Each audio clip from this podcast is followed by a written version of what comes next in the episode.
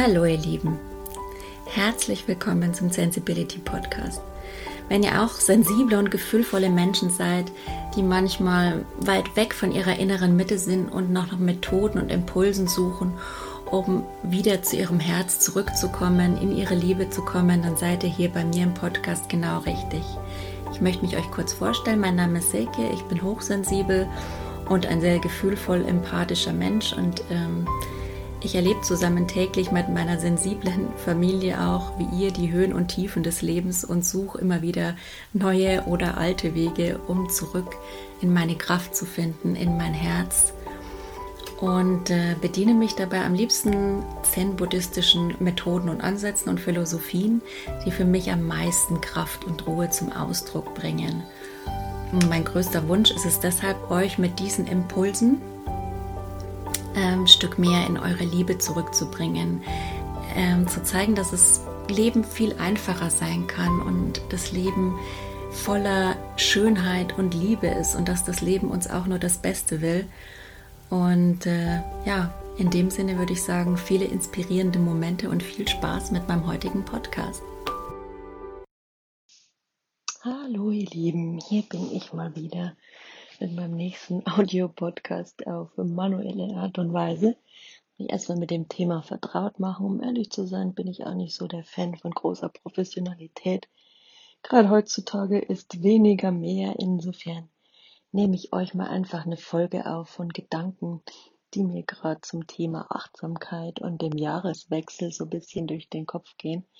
Ich habe gerade einen total interessanten Beitrag auf YouTube gesehen aus dem Plum Village. Das ist ja das Kloster von Thich Nhat Hanh, wer ihn kennt. Das ist ein buddhistischer Mönch ähm, aus Vietnam, der viel für den Frieden in Vietnam gekämpft hat damals im Vietnamkrieg und äh, seitdem ähm, Mindfulness unterrichtet und äh, praktiziert, den Menschen hilft äh, durch Achtsamkeit, Meditation, durch ja, Gespräche, durch Dharma-Talks. Das sind also so Weitergabe von, von Informationen, wie man lernen kann, achtsam zu sein, den Menschen hilft, auf ihren Weg zurückzukommen oder in ihre Energie zurückzukommen. Und ich fand es ganz spannend, dass diese Nonne von diesem Buch berichtet hat, äh, das ich auch total gern gelesen habe und das mich auch fasziniert hat. Das geheime Leben der Bäume. Da gab es auch vor kurzem einen Film im Kino von Peter Wohleben. Der eine oder andere kennt es vielleicht, ein Förster, der wohl ganz normal Forstwirtschaft äh, betrieben hat, also sein Wald bewirtschaftet unter ganz normalen wirtschaftlichen Bedingungen. Die Bäume müssen schnell wachsen, die werden dann schnell abgeholzt, werden schnell äh, verarbeitet und dann schnell wieder aufforsten. Das ist ja ähnlich wie in unserem Leben alles ganz schnell, schnell, schnell, effizient und Wirtschaftlichkeit. Und es geht nicht mehr um die Ressource Mensch, weil in dem Fall die Ressource Baum an sich äh, hat Parallelen, finde ich. Und ähm, er hat dann eben gemerkt, wie schlecht das für die Natur ist, den Wald und uns selbst. Also und äh, hat eine Art von natürlicher Forstwirtschaft geschaffen. Ich weiß nicht, ob das auch wirklich einen Begriff hat, aber er hat die Bäume mehr studiert, hat er auch wirklich wirtschaftliche Studien zusammen mit Universitäten in der Richtung gemacht und ähm, hat er eben herausgestellt, herausgefunden, wie Bäume kommunizieren und dass die eben eigentlich am Leben bleiben durch die Community. Sie bilden eine Verbindung, ein Miteinander. Sie umsorgen sich, sie tauschen Nährstoffe durch ihre Wurzeln auf und sie kommunizieren durch dieses Wurzelwerk. Die sind alle miteinander verbunden durch diese Wurzeln.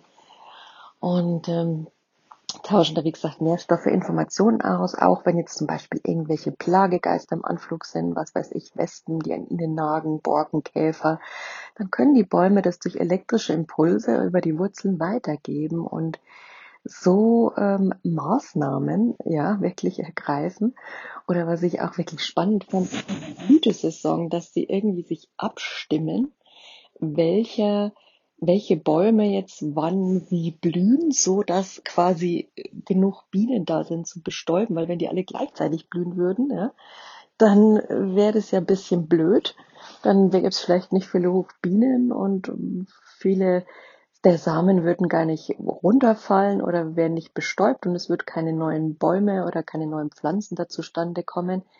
insofern teilen die sich da ein bisschen auf. Also die sind intelligent und ähm, haben ein ganz ausgeklügeltes Miteinander, ein liebevolles Miteinander, ein natürliches Miteinander, das uns Menschen ja leider ein bisschen abhanden gekommen ist. Und auch diese Nonne erzählt eben, wie die Achtsamkeit hier genutzt werden kann oder wie Bäume die Achtsamkeit gerade jetzt im Winter, im Übergang, also beziehungsweise im Herbst, Übergang ähm, der Jahreszeiten nutzen. Zum Beispiel diese Verfärbung der Bäume, das ist ja auch mehr oder weniger dazu, sie bereiten sich auf den Winter vor.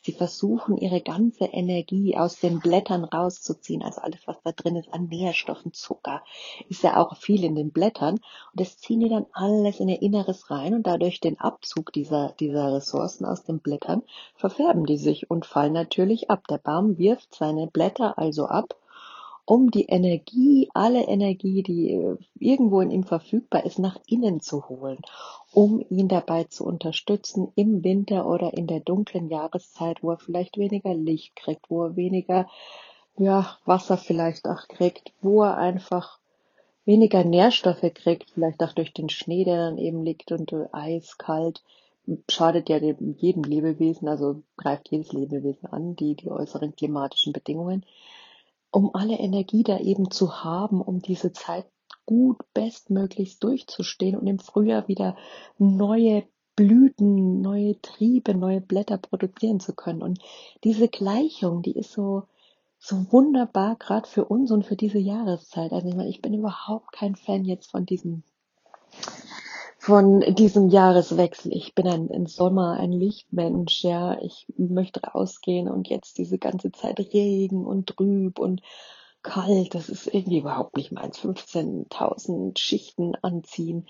Aber dieser Gedanke einfach, sich wie die Bäume seine Energie viel achtsamer mit mir zu sein, all meine Energie in mich aufzunehmen, ganz besonders jetzt noch mehr Energiemanagement zu betreiben, ja, zu überlegen, hm, für was will ich meine, meine Zeit investieren, ja. Ich mag auch so soziale Medien, wie jeder andere auch. Man kann ja viele Dinge gut nutzen, aber da auch schauen, dass man da eben an dem Punkt aufhört, äh, an dem es dann einfach zu viel ist. Das ist schon eine Form von Grenze setzen, von achtsam sein, von Energiemanagement, so dass ich meine Energie nicht für Sachen rausschmeiß, die mich nicht erfreuen, die mich nicht erfüllen. Ähm, und das macht man viel zu häufig. Ich weiß nicht, man fühlt sich dazu verpflichtet, das mit der Familie zu machen, das mit Freunden zu machen. Äh, man, ja, man kümmert sich mehr mal um andere als um sich selbst. Man es gibt viele Möglichkeiten, seine Energie zu verschwenden, ja. Und ähm, ich finde es jetzt gerade spannend, diese Analogie zu den Bäumen, die eben alles auf sich beziehen. Und das finde ich einen guten Impuls, um in diese Jahreszeit zu starten, um sich da vorzubereiten, um öfter mal drüber nachzudenken. Hm, ich hatte heute zum Beispiel wieder so eine Phase, man wacht auf, der Kopf ist voll, was muss man alles machen? Der Stress und der Druck beginnt schon beim ersten Aufwachatemzug. Ähm, nein, Energieverschwendung, stopp. Ankommen bei mir, tief durchatmen. Ich habe da so meine Tricks. Ich liebe auch von Thich Nhat Hanh diese Achtsamkeitssongs. Ähm, da gibt's so einen coolen Google Talk. Also habe ich auch in meiner Sensibility äh, Beat Zen Playlist auf YouTube. Also unbedingt mal, wenn ihr den irgendwo findet, reinhören.